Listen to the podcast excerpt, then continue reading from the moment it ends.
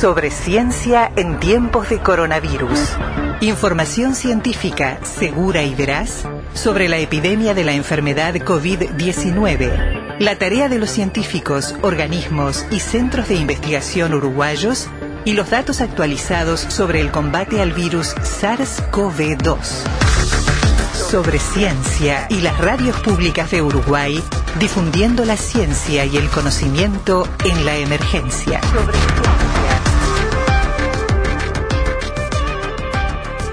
Bueno, si hay un lugar en el mundo que tiene peculiaridades es el continente antártico, una enorme extensión de tierra firme allí en el Polo Sur, donde las condiciones son extremas, donde para poder pasar 12 meses de continuo hace falta una cantidad de soportes imprescindibles para, bueno, tener alimentación, calefacción, para evitar la contaminación, para seguir los protocolos que pretenden mantener a la Antártida como un continente libre de determinado tipo de contaminaciones, pero además se transforma en este momento y en el marco de esta pandemia en el único continente que se mantiene libre de SARS-CoV-2, de, bueno, la presencia del nuevo coronavirus y de la enfermedad COVID-19. Esto puede ser visto como algo bueno, pero también trae aparejado un montón de limitaciones, eh, pérdida de contacto con el continente, eh, situaciones que cambian en cuanto a la posibilidad de recibir suministros, equipamientos y demás. Eh, vamos a asomarnos a conocer estas dos caras de un lugar que tiene una noche, no sé si decir una noche larguísima o directamente de varios días en este momento. Coronel Emilio Ovelar, jefe de la base científica Artigas, base científica Antártica Artigas, ¿cómo le va? Buenas noches. Buenas noches, encantado de recibirlos. Todo bien por ahora por acá. Y estamos con pocas horas de luz, más o menos siete horas de luz en, este momento. Este, está amaneciendo alrededor de nueve y media, recién empieza a amanecer. Este, y a las cuatro y cuarto de la tarde ya está oscuro de nuevo. Como, como dicen quienes están, y, ayer justamente hablábamos de eso, tratando de llevar adelante una investigación científica vinculada justamente a esta alta variabilidad en cuanto a las horas de luz entre invierno y verano, un fotoperiodo muy cortito, ¿no? Una noche muy larga, un día muy corto. ¿Y cómo se vive en ese contexto? ¿Cómo, ¿Es su primera experiencia de invierno en Antártida, Emilio? Sí, así es mi primera experiencia en la Antártida de un año. este Y lo ocupamos el tiempo con las tareas más bien eh, adentro de, los habitáculos, como pintando las habitaciones que quedaron vacías porque fueron todos los científicos, este, arreglando lo que es ferretería y, y haciéndole mantenimiento general a todos los vehículos para la próxima campaña, que todavía no sabemos si va a haber campaña antártica no. Claro, uno de los pendientes. Eh, el otro día me decían justamente, conversando con científicos, que bueno, gracias a que hay una dotación que permanece todo el año manteniendo la base en condiciones, es que, eh, bueno, se puede explotar el potencial científico cuando son las campañas, que generalmente hablamos de diciembre a marzo aproximadamente, por ahí. Sí, afirmativo, desde diciembre a, abril estaba planificado este año. El último, la última fase no se pudo realizar por el COVID-19 eh, para evitar el, contagio en, la isla Rey Jorge. Eh, ahí está, justo eso le iba a preguntar. En la isla de Rey Jorge conviven varias naciones, hay bases de muchos países. Eh, ¿Cuánto hace que, o tal vez no hace tanto, que no llega algún, algún vehículo, que creo que en esta época del año solamente son aviones, desde América del Sur o desde otros continentes? Y es así afirmativo, desde el 16 de marzo estamos aislados a nuestras bases, solo nos podemos mover en las investigaciones en nuestras bases y no ha llegado ningún vuelo con, que los que llegan en invierno son los vuelos que están en los vidrios frescos, eh, normalmente de la aviación de Chile o de Brasil, pero hasta este momento no ha llegado ninguno, se suspendió uno que había la semana pasada, este, pero se suspendió por fuertes vientos este, y eso se reprogramó y todavía no tienen fecha de, cuándo va a entrar un vuelo a traerles víveres tanto a Chile como a nosotros nos traen los víveres frescos. Claro, es un vuelo que sale de Punta Arena, ¿no? Que sale de Punta Arena, pero habían aumentado los casos de COVID-19 y habían cancelado algunos vuelos. Claro, entiendo que para garantizar cierta sanidad habría que tener a la, a la tripulación de ese vuelo en una cuarentena previa, todo un operativo que debe ser bastante complicado. Y mientras tanto, ¿cómo se la arregla a novelar? Eh, nosotros tenemos los víveres para todo el año, lo único que no tenemos en el momento son víveres frescos, pero todo lo que es congelado, leche, todo, todos los otros insumos los tenemos en, nuestras cámaras. Eso está previsto para, para que dure hasta enero del año que viene, que cuando vendría el barco con el resto de los claro. Claro, que en el barco, bueno, salvo que hubiera algún imponderable muy complicado, es más fácil garantizar esas condiciones sanitarias porque ya el solo tiempo de viaje es una cuarentena.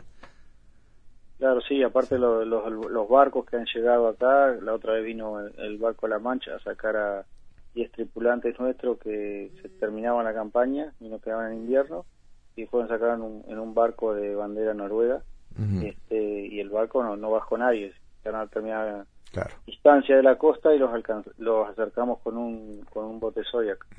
El asunto es que ya en este momento, corríjame si me equivoco, Novelar, es imposible que se arrime un barco porque están congeladas las aguas de la bahía o, hay cómo llegar. No, este invierno no, todavía no están congeladas el agua de la bahía, todavía pueden llegar algún barco, este, no está congelado, ha habido si bien hubieron temperaturas hace dos semanas por los grandes vientos que hubieron de 200 kilómetros por hora, este, de menos 45 de sensación térmica, eh, la bahía no se ha congelado. Este, hoy, por ejemplo, esta semana tenemos menos 5 de grados de temperatura. Este, el océano está un frío extremo todavía. Está bien. Eh, la, mm, usted dijo recién que por las medidas de sanidad vinculadas a la epidemia, a la pandemia, están cada una de las dotaciones que están en la isla Rey Jorge no están manteniendo contacto entre sí, cada uno está confinado a su base y la periferia. Así es, no estamos teniendo contactos este, con las otras dotaciones. Por ejemplo, en esta época del año se realiza lo que es la celebración del Midwinter, que fue entre el sábado y el domingo, y no hubo celebraciones porque estamos eh, aislados, acorde a lo que dice el Tratado Antártico, este, de evitar el contacto, salvo este, emergencias que no se puedan evitar. Ovelar, eh, ¿con qué frecuencia salen al aire libre si es que están saliendo en este momento? al, aire, libre salimos todos los días aquí en las inmediaciones de la base o, vamos a hasta un refugio ruso que hay a cuatro kilómetros caminando este, por ahora podemos movernos libremente dentro de nuestra base y, alrededores. Este, y siempre andamos al aire libre, a no ser que haya viento como subieron hace dos semanas, en dos días que hubieron viento de 200 kilómetros por hora, ahí no nos podíamos mover, salvo caso de última necesidad, por ejemplo, para controlar el generador, que no levantara temperatura además. Está bien. Eh, una, usted hablaba del festejo del Midwinter y sabemos que es una gran confraternidad entre las distintas naciones que están en la base. Eh, además de eso, yo recuerdo, no sé si se hace todos los años, pero había algunos otros eventos, por caso una especie de Juegos Olímpicos, ¿no? Donde compartían, confraternizaban. Todo eso, eh, bueno, pasó a, mejor, hasta nuevo aviso al freezer. Sí, exacto, eso pasó. No, no, no lo pudimos hacer este año este, lo que hice yo con, la, con parte de la dotación fue hacer un campamento cerca de un refugio ruso para recibir el midwinter y hacer algo distinto y cambiar la rutina diaria. Claro, Tuve que quedar dos, dos personas en la base para controlar todo y fue una noche. Está bien. ¿Cuánto mm, dura esa noche allí en la isla de Rey Jorge? ¿Tiene, ¿Lo tiene presente? La noche acá, ¿cuánto dura? La, la noche, la del Midwinter, la más larga del año. La más larga duró alrededor de 17 horas. ¿Cómo, ¿Cómo hacen ustedes para mantener una rutina? ¿no? Al perder la referencia de luz y al cambiar tanto, porque se me ocurre que, la variación de tiempo hace que cada día sea sensiblemente más corto o más largo que el anterior. ¿Cómo, ¿Cómo se puede mantener una cierta rutina de vida? ¿O realmente usted siente, y por eso le preguntaba más temprano si era su primer invierno en Antártida, que le cuesta, no sé, conciliar los horarios de sueño, de actividad?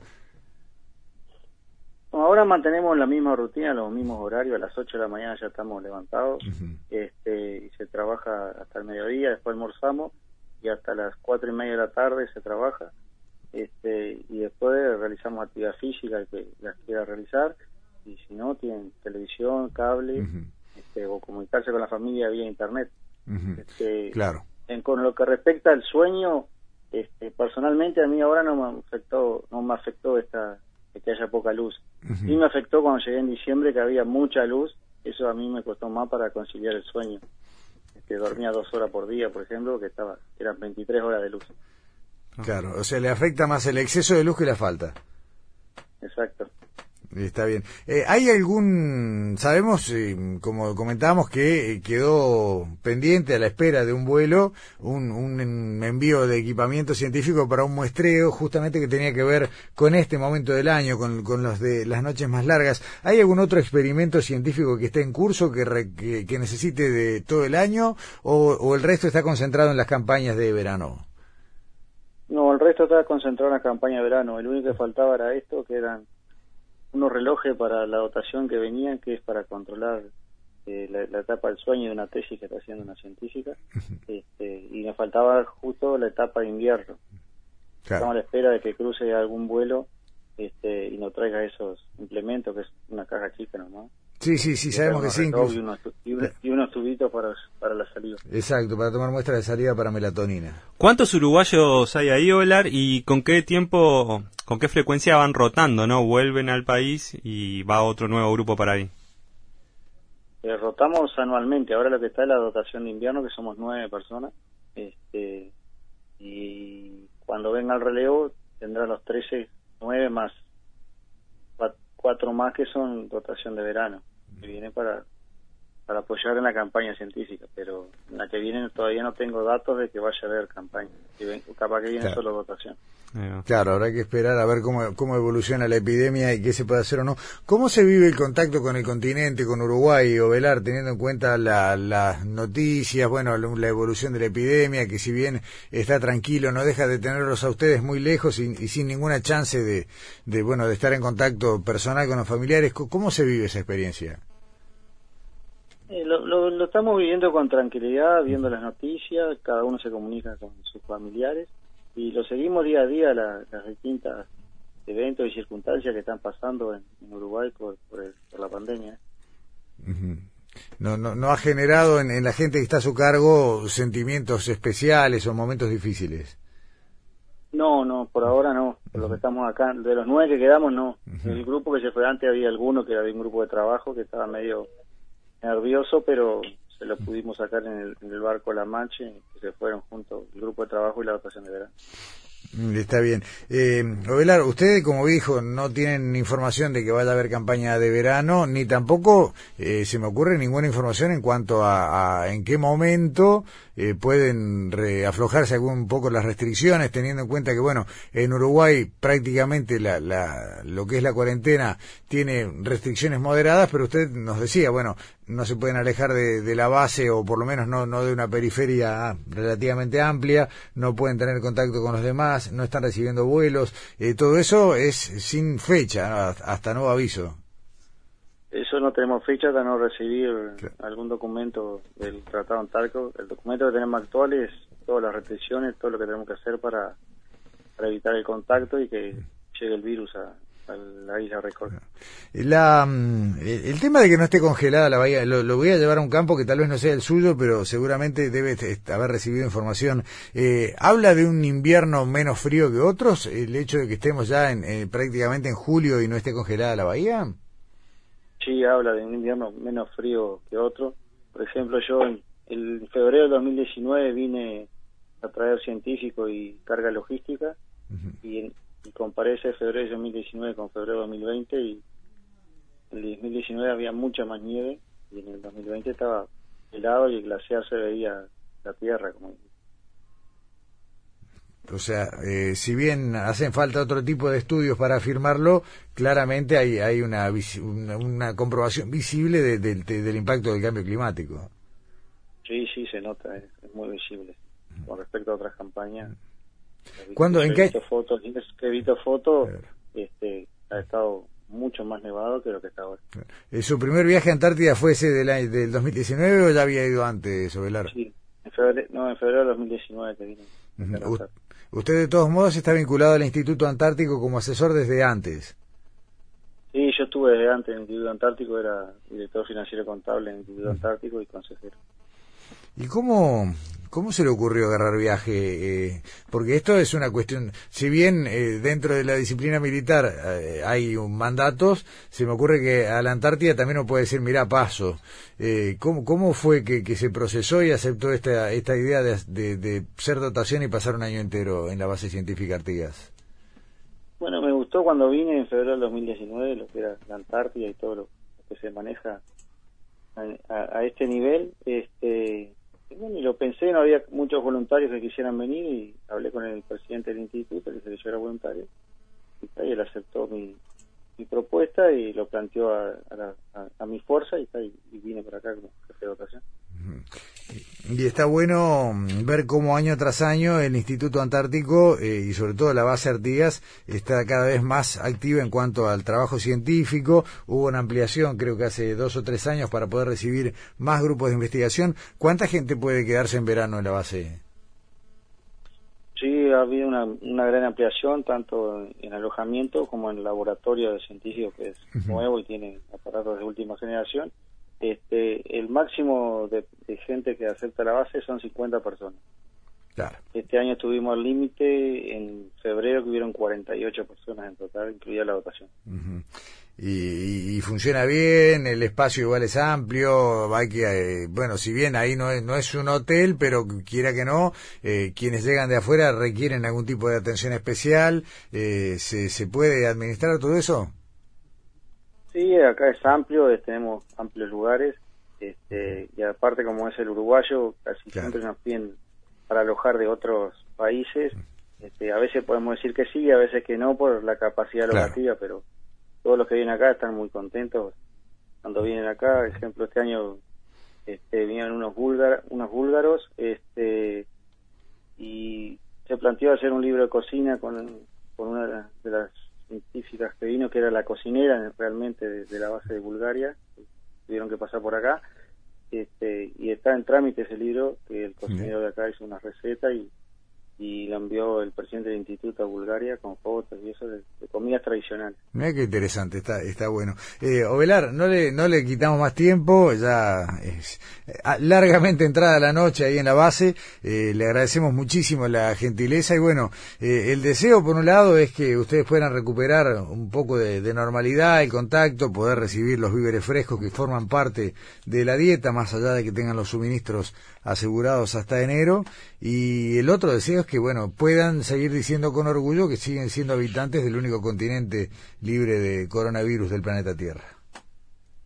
Bueno, muchas gracias, eh, gracias por la comunicación y acá estamos a las horas en contacto. Saludo para mis familiares, especialmente para mi madre mis hermanos y mi hijo, este y que se cuiden porque esto aún no termina. tenemos, ya lo dijo usted, todavía no sabemos ni cómo será el verano, tenemos para un rato. Eh, coronel Emilio Velar, jefe de la base científica Antártica Artigas, muchísimas gracias. Bueno, gracias a ustedes por la comunicación. Buenas noches. Sobre, sobre ciencia. Información científica segura y veraz sobre la epidemia de la enfermedad COVID-19 y la tarea de los científicos uruguayos.